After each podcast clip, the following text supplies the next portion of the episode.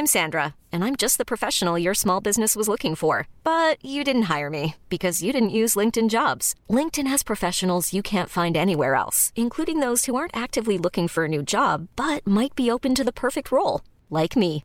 In a given month, over 70% of LinkedIn users don't visit other leading job sites. So if you're not looking on LinkedIn, you'll miss out on great candidates like Sandra. Start hiring professionals like a professional. Post your free job on linkedin.com/achieve today. Vous êtes sur le point d'écouter AI, un podcast intelligent et sans artifice, en forme de réflexion sur les promesses d'avenir radieux portées par les chants plus ou moins mélodieux des sirènes binaires de l'océan digital.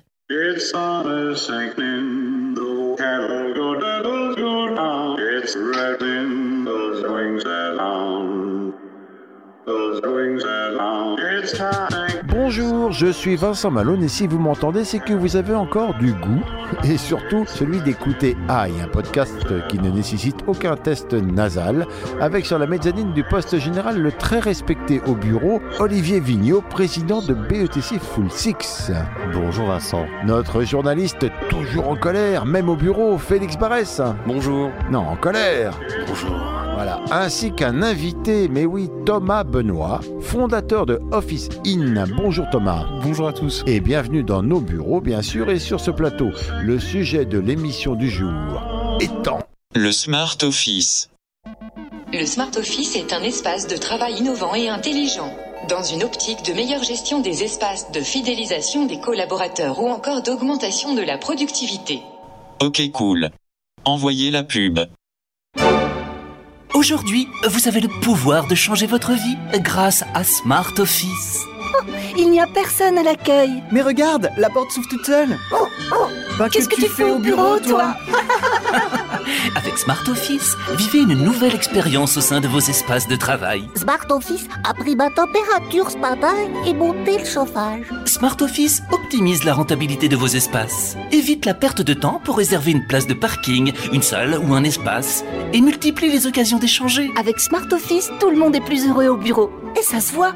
Smart Office, c'est un accès simple et transparent aux ressources via une interface ultra sécurisée vous permettant aussi de créer des modèles prédictifs. Smart Office me fournit même une IA pour prendre mes décisions managériales. Et aujourd'hui, Smart Office vous suit également dans votre automobile. Alors, voulez-vous en savoir plus? Alors, Olivier, est-ce que ce que nous venons d'entendre est crédible C'est non seulement crédible, mais moi je trouve très prometteur sur l'avenir de notre vie au bureau, qui quand même doit pouvoir encore s'améliorer.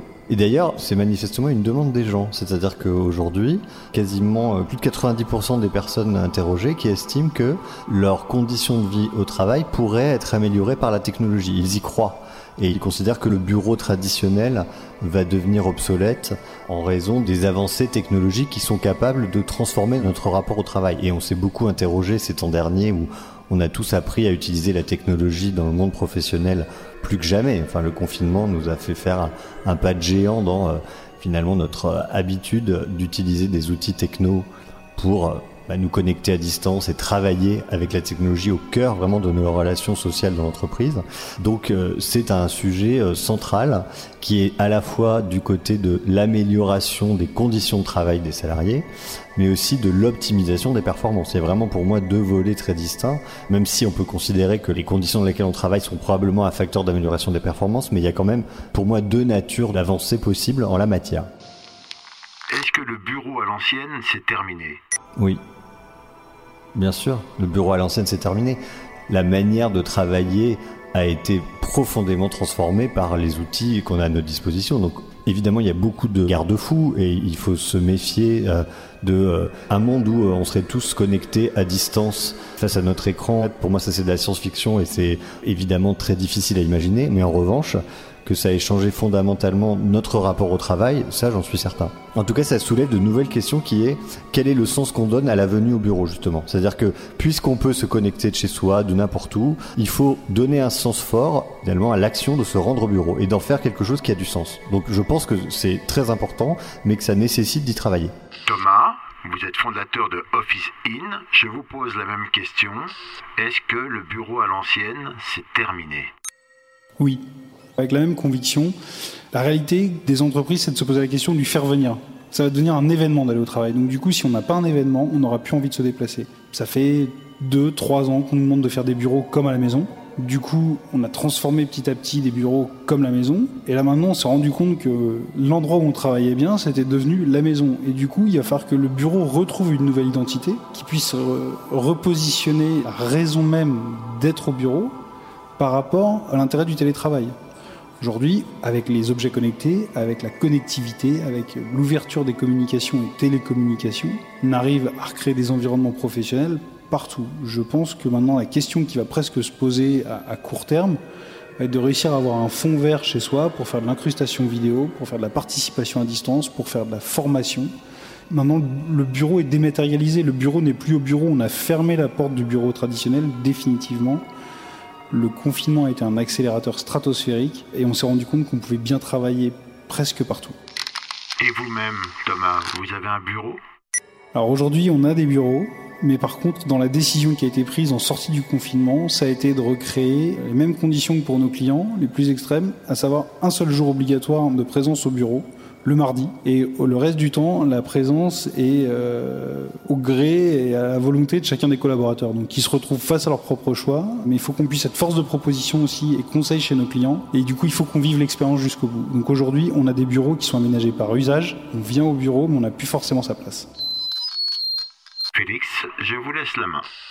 Simplement sur cette idée que cette expérience du confinement aurait accéléré les choses et serait un peu le déclencheur d'une nouvelle manière d'être au bureau. Les vrais acteurs de ce changement, c'est le coût du foncier et l'emploi de freelance. Il y a moins en moins de salariés, de plus en plus d'indépendants qui participent au travail et du coup, eux, on n'a pas besoin qu'ils aient un bureau fixe. On a besoin au contraire de flexibilité. Donc ces deux tendances économiques de fond, le coût du foncier dans les villes et l'emploi de freelance, pour moi, c'est les vraies raisons du changement de bureau aujourd'hui et c'est pas tellement les raisons sanitaires. Je suis partiellement d'accord. Enfin, je suis complètement d'accord avec le coût du foncier. Aujourd'hui, on accompagne les entreprises dans un allègement global de leurs coûts. L'idée, c'est de réussir à pas rentrer non plus dans une exclusivité immobilière. Il faut pas oublier qu'à la fin, on fait des bureaux pour des hommes et des femmes qui travaillent et qui vivent, euh, parfois longtemps. L'enjeu, c'est aussi de réussir à faire des bureaux qui donnent envie aux talents de venir. La, question se pose quand même sur le faire venir, la première embauche, réussir à, intégrer des collaborateurs.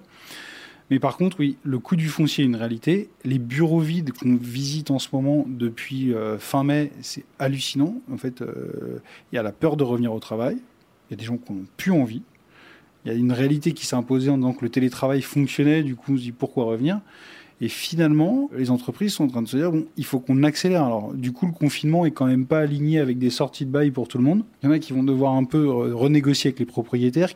Si les bureaux sont pas parfaitement placés ou cochent pas un maximum de cases, en fait, on vient plus. Si c'est loin des transports, si c'est au bord de la 86, euh, si c'est mal éclairé, si c'est bruyant, euh, tout de suite, on beaucoup de monde il y a une demande euh, croissante des salariés euh, de pouvoir accéder à finalement une flexibilité dans euh, le choix de leur lieu de travail. Enfin, en tout cas pour un certain nombre de métiers, parce que là, on se parle quand même des gens qui voilà qui sont dans des métiers tertiaires et qui sont pas à la caisse ou qui sont pas dans des magasins, parce que ça, ils n'ont pas le choix.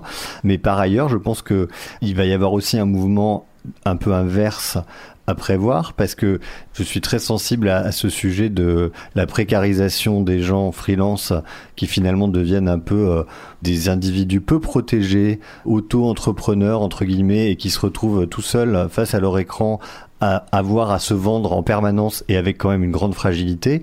Et donc je pense que c'est bien confortable pour les salariés très installés de pouvoir se dire que oui, oh bah quand ils veulent ils restent chez eux et puis voilà on va pas s'emmerder à aller dans des bureaux moches certes mais ça c'est quand même une vision je pense de privilégié parce que je pense aussi que la précarisation des gens qui se retrouvent eux livrés à eux-mêmes tout seuls devant se défendre et si le monde du travail devenait ça à mon avis il y aurait un mouvement inverse qui évidemment reviendrait à quand même une à la protection que représente le salariat et que représente l'intégration à une entreprise. Donc euh, pour moi c'est pas un sens unique loin de là et pour compléter ce que tu dis c'est vrai que le bureau en, termes d'unité de lieu c'est quand même aussi le lieu de la lutte collective au travail. Et, puis de la socialisation, c'est-à-dire que à très long terme, c'est pas vivable de passer sa vie professionnelle tout seul chez soi face à son écran. Là, on le fait avec des gens qui se connaissaient avant, donc qui avaient tissé des liens. Mais que fait-on avec les nouveaux? On parle de quoi exactement? Parce qu'il y a des bureaux euh, vacants, comme vous l'avez dit Thomas, mais enfin, il y a aussi tous les bureaux outils. On ne parle pas de ce studio, mais également des hôpitaux, des menuiseries, des endroits. Il y a des endroits qui ne changeront pas. Même au niveau de la population, de qui on parle exactement? Est-ce que c'est tellement de monde que ça, ou est-ce que c'est une petite frange de la population? Alors c'est vrai qu'il y a une problématique qui est très parisienne, parce que c'est là que se trouve quand même la majeure partie des entreprises de services, donc euh, on est quand même dans, cet exercice euh, dans un périmètre de 15 km autour de nos bureaux qui sont en plein Paris. La problématique est avérée. Il y a quand même un vrai sujet pour les fonctions support. Enfin là où je vous rejoins aussi, c'est que accepter qu'on se dise que euh, la comptable tous les jours dans le flex office va chercher son classeur pour retrouver des payes, des factures, etc. Faut pas non plus créer d'inconfort quand on aménage des bureaux. Il y a aussi des gens qui sont mal installés chez eux, qui ont besoin de revenir au travail au-delà du bureau outil, en fait, la fonction même de travailler, de bien travailler, de se connecter à l'ADN de l'entreprise, c'est important de le vivre au bureau. On ne va pas pouvoir tout dématérialiser. Et après, oui, clairement, sur les fonctions de support, sur la petite industrie, les labos pharma, etc., il y a des métiers qui auront quand même toujours besoin de venir, mais il faut quand même penser à ces gens-là, comment ils se connectent à l'environnement de l'entreprise? Et vous l'avez dit, c'est une euh, conditions très parisiennes, enfin probablement en tout cas grande ville, en tout grande cas, ville. ouais. Est-ce qu'on a déjà des échos de ce qui se passe dans les autres capitales du monde? Est-ce qu'il y a la même problématique qui s'installe partout? Là-dessus, c'est un peu dur à dire. Le mode anglo-saxon, américain, etc., ça s'adapte parfaitement à tous ces modes de fonctionnement. J'ai envie de faire un parallèle un peu maladroit peut-être, mais ce qui se passe surtout, c'est dans les grandes villes françaises. En fait, en ce moment, il y a beaucoup de Parisiens qui commencent à partir travailler là-bas. Donc il y a des questions qui se posent même plutôt euh, à Clermont-Ferrand, à Dijon.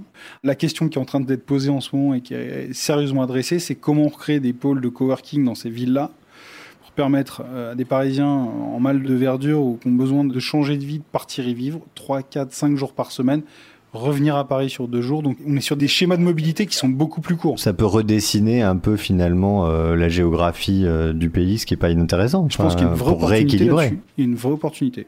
Euh, par contre, sur le bureau, le terme bureau, pour être précis, c'est vraiment un lieu de production intellectuelle. C'est-à-dire, on parle de bureau, Mmh. c'est un lieu de travail intellectuel. L'hôpital n'est pas un bureau. Ok. Les premiers bureaux, et j'en reparlerai, c'est le lieu où sont les gens qui rédigent les contrats, les comptables, euh, voilà, des, des, des tâches intellectuelles, abstraites. Et c'est ces bureaux-là qui se vident aujourd'hui. Exactement. Alors sur ce point-là, euh, pour parler vraiment de smart office, un des premiers euh, objectifs de ces smart office, c'est justement d'analyser l'utilisation des bureaux, l'occupation des espaces, euh, de pouvoir connecter justement les tâches pour qu'on se rende compte, bah à tel endroit en fait il y a personne, euh, on a une salle de réunion de 30 personnes, mais en fait concrètement il y a que 5 sièges utilisés. C'est vraiment pouvoir faire du consulting en direct sur l'occupation d'espace. Alors, avant que Thomas réponde, je rappelle qu'il est donc fondateur de Office In et que Office In s'occupe bah, de Smart Office, c'est-à-dire de mettre de la tech dans les Alors, bureaux. On s'occupe d'aménager des bureaux. Oui. Et demain, si on veut rester vivant sur ce marché-là, il faut qu'on mette de la tech dans les bureaux. Il y a un vrai sujet embarqué dans notre cœur de métier. Et je pense que c'est notre cœur de métier de demain. Office In, au départ, c'est quoi alors? On est contractant général, c'est-à-dire qu'on est l'interlocuteur unique du client, de la définition de son besoin en aménagement de bureau jusqu'à la réalisation des travaux et le- la livraison du mobilier d'un site rénové et transféré avec ses collaborateurs. Et ils font des trucs de dingue. C'est-à-dire que sur votre site, non, mais on voit des trucs, des bureaux, moi j'ai envie d'aller travailler là-bas, clairement. Voilà, L'idée, c'est de réussir euh, vraiment à, simplifier la relation du client en lui disant on, on identifie votre site de départ, c'est ce qui est très facile, et on- surtout on définit la forme de votre site d'arrivée et on va vous imaginer travailler dans ce site d'arrivée. D'accord, mais là, il faut que vous m'expliquiez un peu deux, trois trucs parce que, tel que Félix le dit, il, me dit c'est des trucs de dingue. Et comme vous me le dites, ça fait un peu Office Dépôt, vous installe, quoi. Donc, c'est quoi votre boulot Ah, c'est de réussir à faire plaisir à ces deux paramètres-là.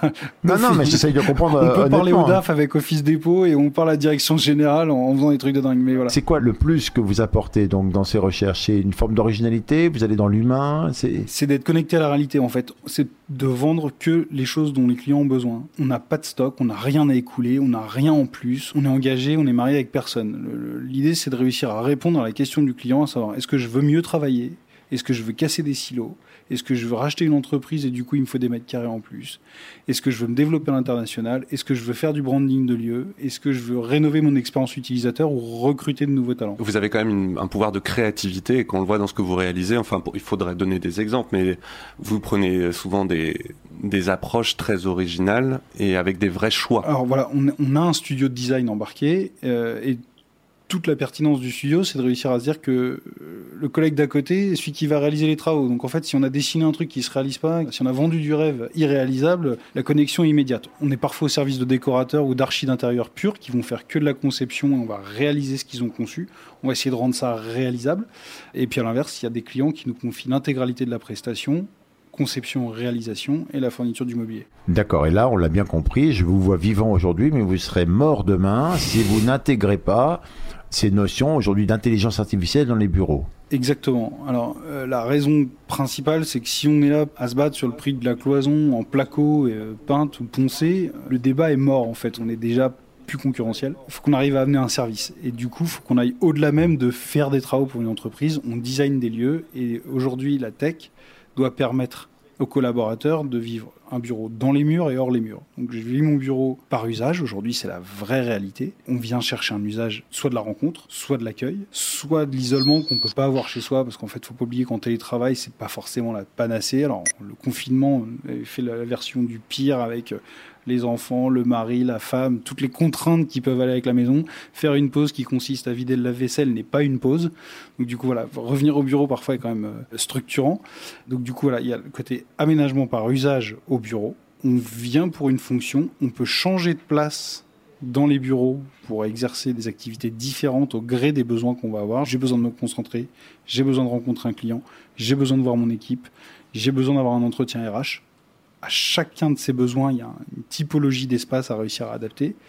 Puis à l'inverse, j'ai aussi besoin de travailler chez moi. Mais par contre, quand je vais venir au bureau, je vais être sûr et certain d'avoir une place et d'avoir la place qui soit dédiée à l'usage que j'ai.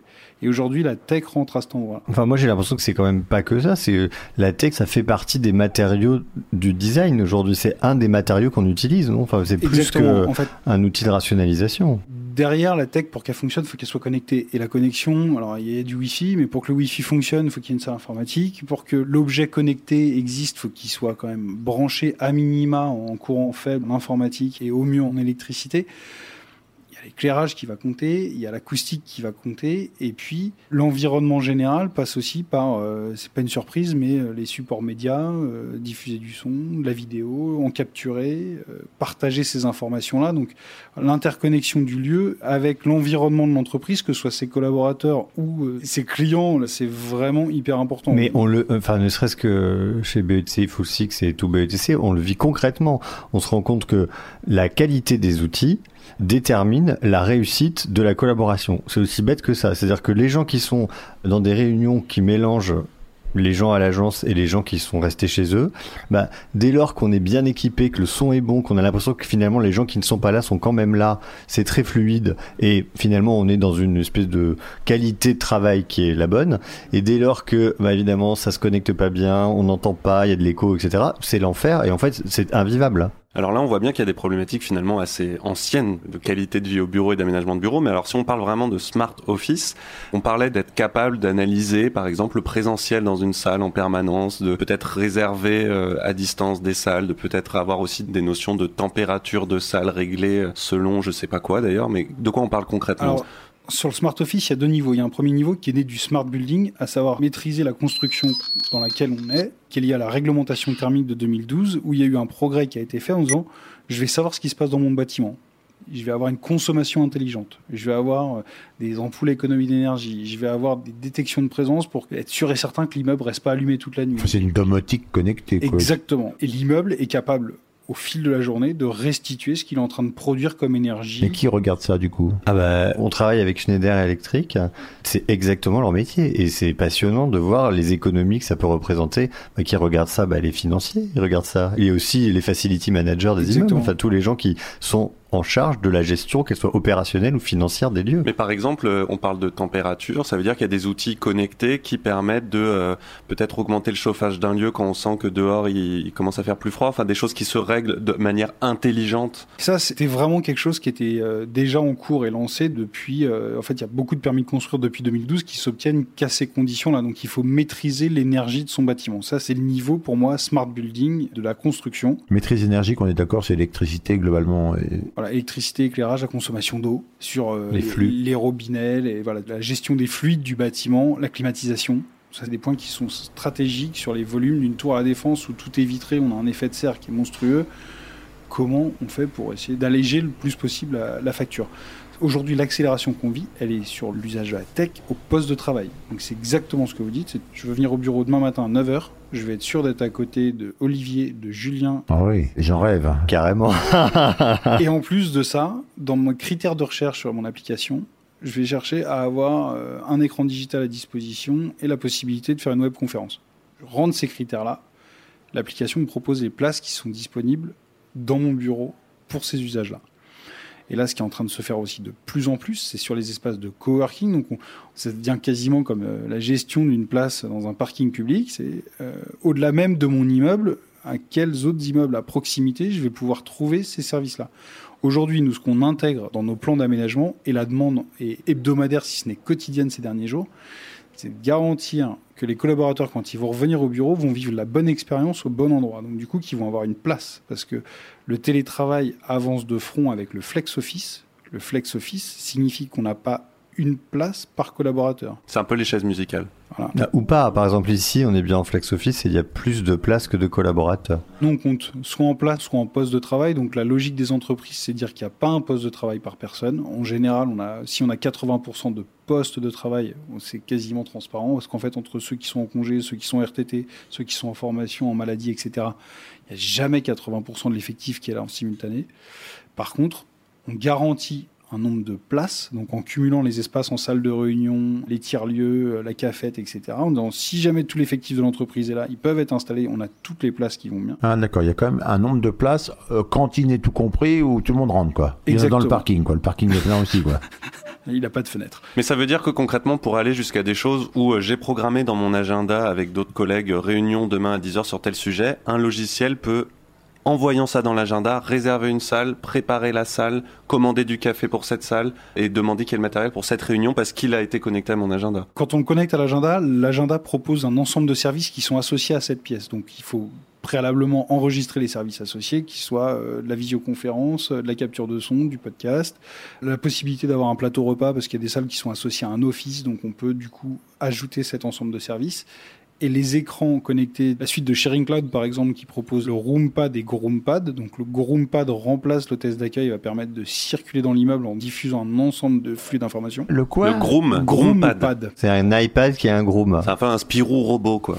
C'est l'accueil. Exactement, c'est l'accueil dématérialisé. C'est-à-dire que- Alors, attends, j'ai j'ai vu ça Thomas, mais franchement, c'est quoi l'intérêt d'avoir un accueil dématérialisé? Parce qu'on n'a plus beaucoup d'entreprises qui ont un seul immeuble pour elles toutes seules. Enfin voilà, ça c'est des problématiques. C'est les 2% de la défense qui ont une tour complète, qui s'appelle EDF, qui s'appelle Total, etc., et qui ont, des frais d'infrastructure qui permettent de supporter ces postes-là. Aujourd'hui, sur l'économie des coûts, en fait, l'hôtesse d'accueil qui est toute la journée en bas et qui accueille pour 3, 4, 5 entreprises, les gens ne s'y retrouvent plus forcément en termes d'identité. On a regagné des mètres carrés, sûrement les mètres carrés d'accueil dans les pieds d'immeubles sont en train de se transformer en hall de coworking. On est plutôt sur des espaces qui deviennent servants. On exploite ces mètres carrés-là, souvent qui étaient un peu, un peu plus prestigieux ou, ou au moins bien présentés, qui sont souvent très lumineux, assez agréables. Juste le problème du courant d'air dont souffrait l'hôtesse d'accueil. Maintenant, il n'y a plus une seule hôtesse qui en souffre, il y a 15 utilisateurs. Mais euh, l'idée, voilà, c'est de réussir à, à présenter un parcours pour euh, les visiteurs qui vont venir, pour retrouver dans l'immeuble l'endroit où ils ont besoin de se rendre. Il y, y avait une question que je me posais tout à l'heure quand vous avez parlé des réservations, tout ça. C'est est-ce que ces réservations sont gérées par un humain qui va regarder ça au jour le jour ou est-ce que c'est géré par une intelligence artificielle? Aujourd'hui, on a encore besoin, euh, enfin, et moi je trouve que c'est vraiment tant mieux, en fait, c'est hyper important de, de faire le choix de ce qu'on va pouvoir vivre dans les bureaux. Donc euh, du coup, il y a encore, on va nous suggérer un ensemble de services qui peuvent être associés. Naturellement, si je réserve une salle à midi, on va me proposer un panier repas. Ouais, mais ça c'est même pas une intelligence artificielle, c'est juste une. C'est c'est du bon sens. Ouais, c'est ça. Non, parce qu'il pourrait y avoir une intelligence artificielle qui dit Ah, Olivier veut faire une réunion à telle heure dans cet endroit, et j'ai vu que Vincent Malone faisait une réunion de machin, et je sais qu'ils veulent se voir. Je vais essayer de réserver une autre salle pour qu'ils se rencontrent juste après, par exemple. On n'y est pas encore. Aujourd'hui, Microsoft, en gros, euh, quand on travaille sur la suite, euh, nous suggère, quand on est en train de monter une réunion ou d'envoyer un email, un certain nombre de collaborateurs qui ont déjà été associés à des boucles identiques. Donc, en fait, ça, c'est une forme d'intelligence artificielle Oui. qui va chercher, en fait, et qui se dit, ah oui, en général, quand il écrit à un tel et un tel, c'est forcément qui a, habitu- et en général, c'est assez hum, parce que finalement, on reproduit souvent les mêmes choses sur des groupes de travaux en commun. Même des fois, ça donne des idées. Et ça donne. Et en plus, des fois, ah oui, c'est vrai, j'ai oublié d'inviter machin et paf, ouais. voilà. Et donc finalement, ça, on peut assez facilement imaginer que ça soit reproductible dans des suggestions pour la vie dans un lieu.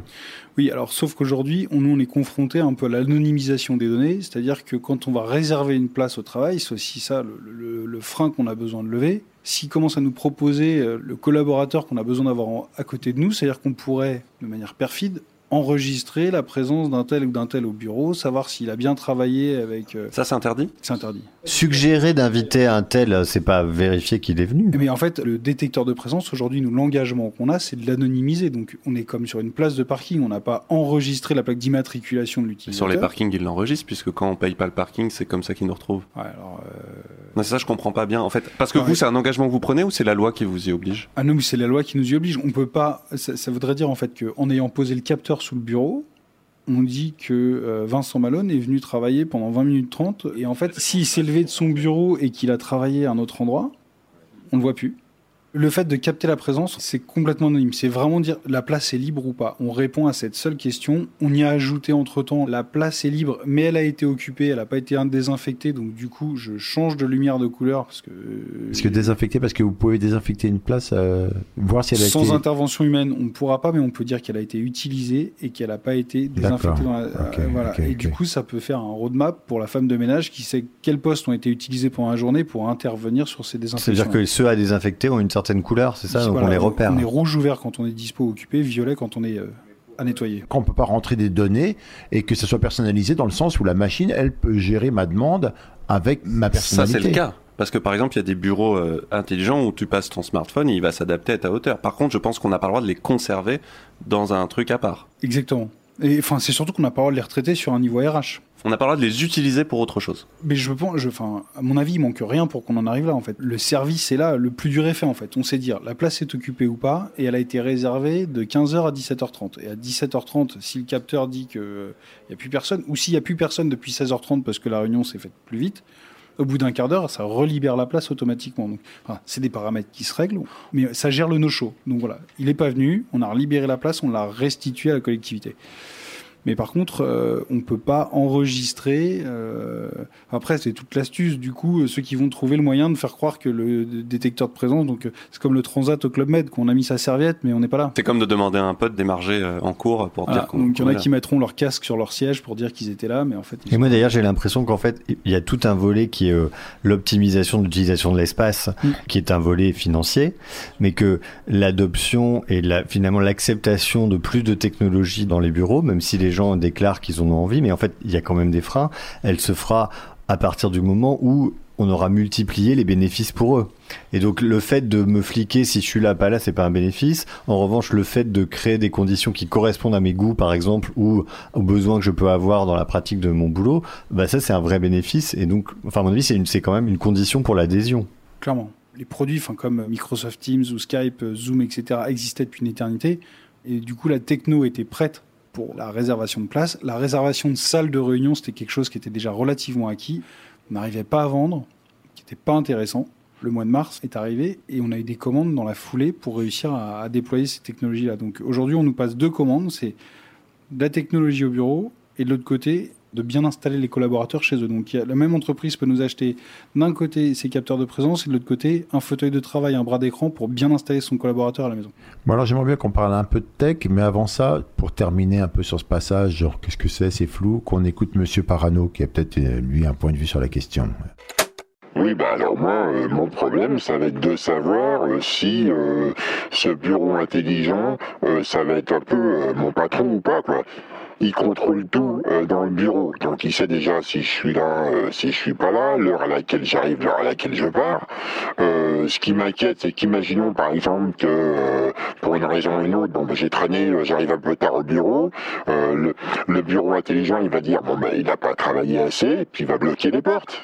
Hein, il va bloquer les portes, euh, il va, euh, voilà, il va me laisser euh, accroché à ma chaise et pourquoi pas d'ailleurs euh, en m'y attachant euh, carrément jusqu'à que j'ai fini mon travail. Parce que le bureau intelligent, lui, il s'en fout de savoir si quelqu'un m'attend à la maison ou les enfants sortent de l'école des choses comme ça. Donc, bah, mon inquiétude, c'est ça, quoi. Il n'est pas très en forme en ce moment, monsieur Parano. J'ai l'impression qu'il a pris un petit coup de déprime. là. Il est un peu covidé. Alors, juste une petite réaction, Thomas, avant qu'on enchaîne peut-être sur la tech. Est-ce qu'on se dirige vers ce genre de choses ou pas? J'espère pas. En fait, très sincèrement, euh, ça va devenir invivable parce qu'on sera l'incarnation du mal dans les bureaux. On, verra les collaborateurs arriver euh, à la fin du transfert quand ils récupèrent leurs affaires personnelles et leurs capteurs et qui se disent en fait, euh, vous m'avez aidé à être fliqué, ce sera ingérable et j'ai pas envie de regarder mes chaussures avant de livrer un, un lieu. En fait, aujourd'hui, tout le monde tâtonne. La vraie réalité, c'est que euh, les sujets sont pilotés par la finance en ce moment. Donc, du coup, on cherche à diminuer ses coûts et on cherche pas à, à faire mal sur l'aspect RH. Donc, on traite l'immobilier. Et finalement, un jour, on se dira peut-être, ah, bah, avec tout ce qu'on a mis, avec toutes les connexions qu'il y a, peut-être qu'on passe le service du dessus. Mais aujourd'hui, la priorité qui est donnée, c'est abaisser ses coûts fixes, diminuer le frais de fonctionnement de l'entreprise. Donc, du coup, l'immobilier est le, le premier servi. Et euh, donc, voilà, aujourd'hui, le projet excite les DAF le sujet est stimulant parce qu'en fait, euh, la diminution des mètres carrés consommés par les entreprises génère des économies qui sont importantes, qui est la première question à laquelle ils veulent répondre. Et je pense que ce serait, euh, voilà, moi je suis très tourné sur l'humain parce qu'on fait des bureaux pour les hommes et les femmes, encore une fois, ou les femmes et les hommes. Aucun chef d'entreprise le matin qui peut se lever en ayant envie de dire je vais fliquer les gens. En fait, on se... Ah, chez Amazon, ils aiment bien quand même. hein. Ouais, ils font, ils industrialisent un, un service où ils reposent que sur une productivité exacerbée en fait. Et... Mais on est d'accord que quand on voit l'exemple d'Amazon, ça fait peur. Oui, ça fait peur. Et au niveau de l'humain, on est quand même vraiment là-dedans. Ils ont gardé des hommes qu'à des endroits où ils pouvaient plus mettre de robots, donc euh, voilà, ils sont allés jusqu'au bout du bout de la chaîne. Au niveau des inquiétudes des clients, on parle beaucoup de hacking d'entreprise. Plus on va connecter les bureaux, plus il va y avoir le risque qu'il y ait des hackers qui récupèrent ces données. Est-ce que ça, ça inquiète les clients? La question de la sécurité, j'imagine que vous avez affaire donc aux financiers, mais aussi aux directeurs des services euh, informatiques. Et ça, ça doit beaucoup les inquiéter. Euh, Aujourd'hui, alors, euh, dans les gens qui ont disparu dans les entreprises, dont la présence a diminué, c'est donc il y avait les directeurs de l'immobilier, ils sont partis, ils sont passés chez, à la DAF, et responsables des moyens généraux, qui disparaissent de plus en plus parce qu'on externalise ces prestations-là, et du coup, en fait, ceux qui restent dans l'entreprise ou qui reviennent en force sont les responsables informatiques. Aujourd'hui, souvent, nos chefs de projet sont des responsables informatiques, donc du coup, ils sont friands de tech, ils sont demandeurs de ces installations-là. On a euh, diminué la taille des salles informatiques avant qui ressemblaient à des grands frigos, euh, tous les uns à côté des autres. En fait, maintenant, le cloud a complètement gommé ces mètres carrés de, salles techniques.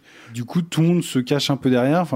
Aujourd'hui, c'est vrai que la DSI se pose moins ces questions-là. Tout le monde est soit sur Google Meet, soit sur Microsoft, et du coup, se repose, repousse même la, part du risque sur ces prestataires-là. Ils se posent plus trop la question d'installer des antivirus tout a changé en fait dans le- leur contribution à l'entreprise. En fait, avant, on se faire configurer son ordi et tout. C'était un truc très compliqué. Maintenant, euh, Microsoft, Google, Apple, c'est mieux que personne comment euh, raccorder un ordinateur, un Mac un environnement. Donc ça se fait très simplement. Le recours voilà, au service informatique pour configurer son ordi, c'est devenu un peu moyenâgeux comme comportement. Par contre, la DSI aujourd'hui se pose la question de justement ce que vous disiez tout à l'heure, comment euh, j'assure la, qualité de mes tuyaux euh, d'un point A à un point B. Et typiquement, tout le monde à un moment a défendu des solutions tout intégrées de Polycom, etc. On avait une pieuvre au milieu de la table. Maintenant, euh, on ouvre Teams. En fait, tout le monde est devenu responsable de la visioconférence dans l'entreprise. Il n'y a plus du tout de chasse gardée où c'est devenu Il n'y quelque a plus chose. de- d'appariteur qui vient pour installer le visio euh, projecteur. quoi. Voilà, l'intégrateur vidéo, etc. C'est c'est des choses qui n'existent plus. Les, les solutions, euh, enfin les Cisco, Polycom, etc. C'est comme si on reparlait un peu du BlackBerry. C'est compliqué, quoi. C'est ça- ça- Mais ça veut quand même dire que la dépendance finalement à ces sociétés euh, qui sont euh, présentes Au dans... GAFA, quoi. Bah oui, qui sont toujours les mêmes. Euh, on se rend pas compte à quel point elle est euh, présente euh, partout, partout et, et en particulier dans les grosses entreprises. hein. exacerbé. Ouais. Et vous, comment vous vous positionnez par rapport aux GAFA? C'est-à-dire que vous êtes obligé de passer par eux. Quand vous proposez des solutions, vous ne pouvez pas faire sans eux. Il n'y a pas de, de solution euh, française, par exemple, ou de... Aujourd'hui, ils arrivent à faciliter vraiment la tâche pour que tous les systèmes, euh, tous les environnements se connectent à eux avec euh, beaucoup d'aisance. Donc, ils créent l'adhésion parce que c'est très facile de se brancher à eux. Voilà. Par contre, GoBrite, qui est la, marque qu'on distribue sur tout ce qui est capteur de présence et enregistrement booking à la place, ils sont complètement indépendants. Ils savent parler avec Cisco, ils savent parler avec Zoom, ils savent parler avec Teams, ils savent parler avec Google Meet, ils savent se raccrocher sur ces plateformes-là mais ils sont indépendants. Et nous, on a besoin d'avoir ce contact indépendant parce qu'en fait, moi, quand on me dit euh, appelle Google pour un niveau de hotline, c'est comme si j'appelais la Sécu pour retrouver. Non, c'est pire, je fait- pense. ouais, je, je pense. Donc du coup, on préfère quand même être en prise avec ces distributeurs-là. Donc aujourd'hui, la solution qu'on distribue est d'origine néerlandaise. On est passé par les Belges et là on fait tout pour être référencé en France, pour être le distributeur de la solution. Donc euh, voilà un peu le- l'actualité. Puisqu'on parle de technologie, est-ce que vous pouvez nous éclairer quand même sur les différentes donc, technologies qui s'appliquent au Smart Bureau De quoi on parle exactement? De capteurs, de caméras, de micros, de qu'est-ce qui se passe? C'est quoi? Question intéressante. euh, Je vous remercie, je l'ai travaillé, j'ai fait deux jours je suis dessus. J'espère mettre moins de deux jours à y répondre. Non, aujourd'hui, la captation, en fait, c'est le téléphone portable. Le téléphone portable devient l'objet qui nous permet d'avoir une expérience utilisateur dans les bureaux qui soit euh, porteuse et simplifiée. Le badge, la clé, tout ça est en train de disparaître. Donc, j'ai mon appli qui me permet de réserver. J'ai mon application, mon téléphone qui va me permettre, donc sur les technologies NFC, etc., de badger à l'entrée des lieux. Donc, j'ai toujours un lecteur de badge. Aujourd'hui, il y en a qui savent gérer les deux. J'ai un lecteur de badge en entrant sur le site qui gère un badge traditionnel, mais je peux badger avec mon téléphone portable. Juste NFC, c'est quoi? C'est l'équivalent d'un Bluetooth, enfin c'est un décodage numérique qui permet de faire du contrôle d'accès. Le téléphone portable fait tout ça, donc du coup, c'est euh, via enfin, les solutions type Schneider, etc., qui sont euh, hyper développées, qui vous permettent de... euh, vous pouvez mettre du chauffage avant d'arriver dans une salle, vous pouvez euh, vous mettre de la climatisation, vous pouvez y associer un service. Voilà, votre téléphone portable, du coup, l'enjeu demain, c'est de réussir, sans le sortir de votre poche, à rentrer dans le parking, ou à venir avec le transport en commun, ou euh, enfin voilà, on, on scanne déjà son Vélib ou sa trottinette pour réussir à venir au bureau. Et là, voilà, l'idée c'est que on n'est plus qu'un seul support qui centralise toutes les prestations que vous allez pouvoir euh, euh, solliciter dans la journée. Au même titre que demain, je pense que Deliveroo, Uber Eats vont pouvoir euh, très facilement se greffer. Alors les solutions de sharing cloud, là, typiquement le Roompad, on peut réserver un Vélib via l'écran de réservation de salle pour dire qu'en repartant de la réunion, on a besoin d'un Vélib sur telle ou telle borne. Donc voilà, le, le portable est vraiment l'outil Principal, ouais. principal. Ouais, mais donc votre job, c'est de fabriquer des applis qui, c'est tout, qui fonctionnent pour telle ou telle entreprise? Non, notre job, c'est de réussir à avoir les supports au sein de l'entreprise qui vont permettre aux applis de fonctionner. Alors c'est quoi ça? De quoi on parle là? On parle d'informatique. On parle de câblage, on parle de points de passage qui vont servir. Alors, la, la question se recoupe avec votre point précédent. Est-ce que c'est des caméras? Est-ce que c'est du contrôle d'accès? Est-ce que c'est des micros? On n'en est pas là. C'est surtout du contrôle d'accès. On sécurise un lieu en empêchant, on, a des barrières physiques de progression dans l'espace. C'est un tourniquet à l'entrée, c'est euh, des doubles portes battantes, c'est un ascenseur qui ne fonctionne pas si on badge pas. Voilà, on, on est sur ces niveaux de sécurité. Aujourd'hui, on vend le fait que euh, quand on est au bureau, on va pas se faire agresser et qu'on va limiter le vol. C'est de ça dont on cherche à se prémunir le plus. Et les caméras sont vraiment là juste en support pour avoir l'historique sur ce qui s'est passé quand on a euh, cinq ordinateurs portables qui ont disparu. Voilà, on répond à cette question-là avec la caméra aujourd'hui. Et pour déterminer les chaises libres, tout ça, vous disiez tout à l'heure, voilà, si une chaise est libérée, au bout d'un quart d'heure, ça va la remettre un peu dans le flot. Comment ça fonctionne? Ça fonctionne pas avec le téléphone portable non, ça, ça fonctionne pas avec le téléphone portable. C'est vraiment un petit capteur à pile qui est sous le bureau, qui Ah a une voilà, donc cellule des. On y vient, vous, mais vous installez des trucs espions partout. Il essaie de pas le révéler, j'ai l'impression. Non, mais c'est Q dans James Bond. Le capteur est un acquis et pire que ça, le capteur reporte son information sur un écran qui est sur le palier d'étage. Donc du coup, qui va permettre d'identifier les places qui sont libres ou pas. Oui, donc il y a des capteurs, quoi, quand même. Il y a un capteur sous chaque bureau. Et le capteur, par contre, là où on peut l'utiliser, c'est qu'on peut le mettre en avance de phase. Donc avant de faire des travaux, on vient mettre des capteurs sous la table pour dire cette salle de réunion, elle est utilisée une fois, jamais, 30 fois par jour. On a de la statistique sur de l'occupation, mais qui est anonymisée. Mais du coup, ça va nous permettre dans le programme de dire vous avez des salles de réunion qui tournent à plein régime, ou à l'inverse, vous avez des salles de réunion qui sont jamais utilisées, ou vous avez des bureaux qui sont pleins entre 55 et 60 il y a 55 à 60% de taux d'occupation ou des postes de travail. Mais alors ça veut dire concrètement que ce capteur-là, il peut se connecter à mon téléphone quand j'arrive pour que la luminosité s'adapte à ce que j'aime? Pas encore, parce que c'est pas personnalisé. On sait- le capteur, c'est pas que c'est. Ne pourrait pas savoir que c'est moi? Non, il manque pas grand chose. Techniquement, oui, il pourrait. techniquement, il pourrait. Aujourd'hui, enfin même dans le développement de l'application, typiquement sur GoBright, il, il ne propose pas de le, de le relier de manière nominative. Mais ça, c'est plus politique en fait que technique. C'est plus euh, l'Europe et le RGPD qui C'est le RGPD qui prennent le dessus. ouais. Tous ces bureaux, ils ont une origine, ils ont une histoire. Et tout de suite, Félix nous raconte L'histoire passionnante et édifiante du bureau. Le Smart Office, c'est la cinquième étape de l'histoire du bureau. Première étape, le bureau des origines. Le mot vient de l'ancien français bure, qui désigne une grossière étoffe de laine, c'est l'habit des moines. Des scribes du Moyen Âge qui avaient l'habitude d'utiliser ce vêtement pour recouvrir leur table d'écriture afin de les protéger des taches d'encre. À cette époque, il y a plus de 1000 ans, le travail intellectuel n'a aucune place dans le monde économique. Il est réservé exclusivement au monde du savoir, c'est une vocation spirituelle. Et le bureau illustre cette vocation puisqu'il est porté littéralement lorsqu'il redevient bure par le moine comme un vêtement. Deuxième étape. Au moment de la Renaissance, le travail intellectuel pénètre le monde du commerce. L'argent n'est plus sale, le profit n'est plus immoral. C'est le début de l'entrepreneuriat, du salariat, de la classe des bureaucrates, ces ouvriers de la pensée dont les cerveaux sont regroupés pour faire fructifier l'entreprise. Les bureaux sont alors des îlots collectifs à taille humaine, comme l'économie d'échange qui naît. Puis arrive la troisième étape. L'industrialisation, les usines, la production de masse, les grandes inventions, le capitalisme. Cette nouvelle ère, celle de la démesure de l'économie à taille surhumaine où l'homme ne compte pour rien, a besoin d'un nouveau bureau adapté à cette soif du profit sans limite. Et lorsqu'au paradis du capitalisme, Chicago est ravagé par les flammes en 1871, les architectes proposent de bâtir les premiers gratte-ciel, des bureaux vertigineux, toujours plus hauts, rendus notamment possibles grâce à l'invention d'un certain Elisha Otis, l'ascenseur. Ces bureaux sont des usines intellectuelles, des espaces où les salariés sont mis en rang serré comme sur une immense galère au milieu d'un océan de paperasse. Le bureau n'a plus rien d'intime ni de subtil, c'est un monstre de plus en plus gros qui fend l'espace vers le ciel, froid, déshumanisé, à l'image de l'économie qui l'approvisionne. L'étape d'après, la quatrième, c'est la disparition progressive de l'industrialisation dans nos mondes occidentaux. L'économie tertiaire, celle de l'immatériel, prend le pouvoir. L'entreprise produit maintenant du service, de l'idée, de l'abstrait. La matière doit donc se faire discrète et le bureau moins imposant, moins rude. Le bureau doit devenir un espace confortable, agréable, une seconde maison où il fait bon être salarié. Petit à petit, on lui redonne une apparence humaine où sont gommés tout ce qui peut laisser apparaître l'idée d'un rapport de pouvoir, la liberté, celle qui peut favoriser l'émulation, le partage des idées, la créativité, c'est-à-dire la nouvelle forme de productivité, se glisse au cœur du bureau moderne, jusqu'à la fameuse sérendipité, vendue comme autonomie absolue, la possibilité de travailler où on veut, comme on veut. Venons-en à l'étape d'après, la cinquième, celle que vous nous annoncez aujourd'hui.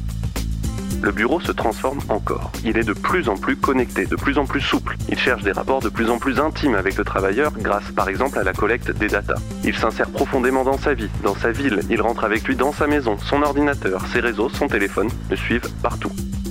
Et finalement, le bureau redevient un peu, comme la bure du moine, une deuxième peau. Mais quelle révolution économique se cache derrière cette cinquième étape de l'histoire du bureau? À vous de me le dire. La révolution, moi, je pense qu'elle est vraiment euh, sur l'acceptation de la porosité entre la vie professionnelle et la vie privée. C'est là où vous avez parfaitement raison, c'est que le, euh, téléphone est ce lien indéfectible euh, entre nous et entre l'entreprise et la maison.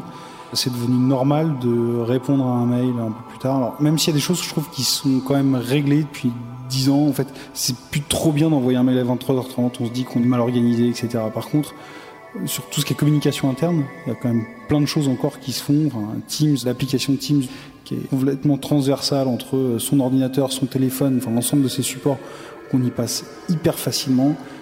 Un coup de téléphone devient vite un call en visio. On a quand même envie de réussir à se revoir, même si on se téléphone moins. On va plutôt passer un appel de qualité en vidéo plutôt que de se repasser un petit coup de téléphone. On se prévient avant de s'appeler on prend soin quand même de réussir à, se reconnecter, mais parce qu'il n'y a plus trop de limites. En termes d'horaire surtout, c'est ça que je trouve très marqué, c'est que euh, on accepte de commencer plus tôt, on se laisse des plages aussi, on dit bon, un tel doit aller chercher ses enfants à l'école, je respecte à 16h30 ou 17h il n'est pas joignable, mais on réapparaît après. Et cette porosité-là, je pense que c'est ça la révolution. Et aussi l'internationalisation, je vais arriver à le dire, qui fait que euh, dans beaucoup de nos travaux maintenant, on est confronté aux pays qui ont des horaires complètement différents, voire et qui justifie le fait que oui, il faut répondre aux mails à 2 heures du matin parce que c'est l'heure à laquelle la Chine a besoin de prendre une décision rapide, quoi.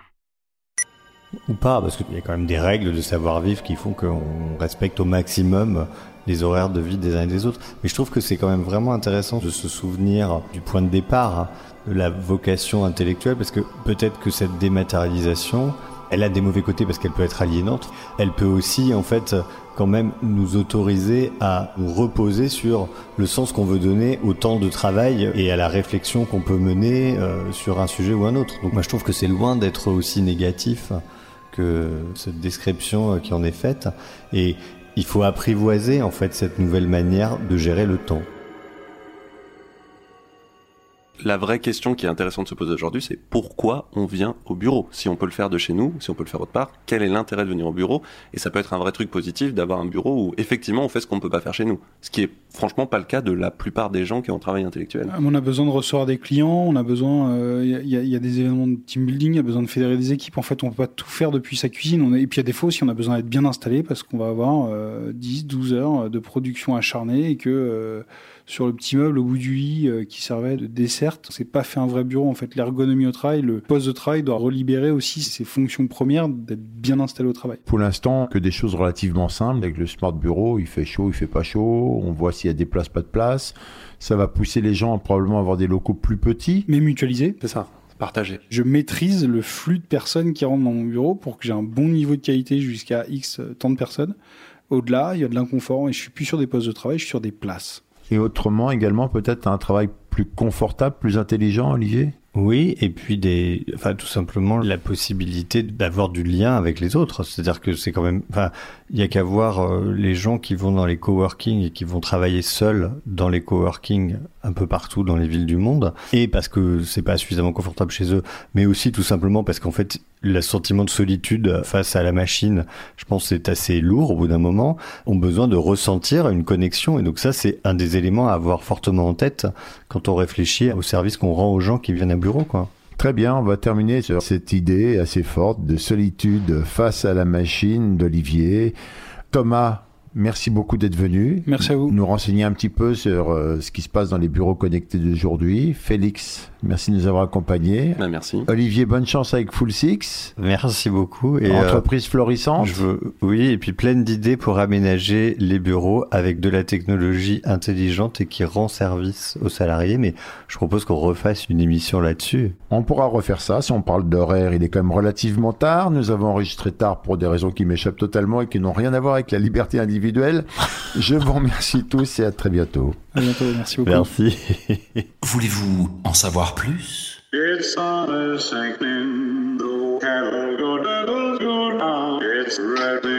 C'était Aïe, une émission du Poste Général en partenariat avec BETC Digital.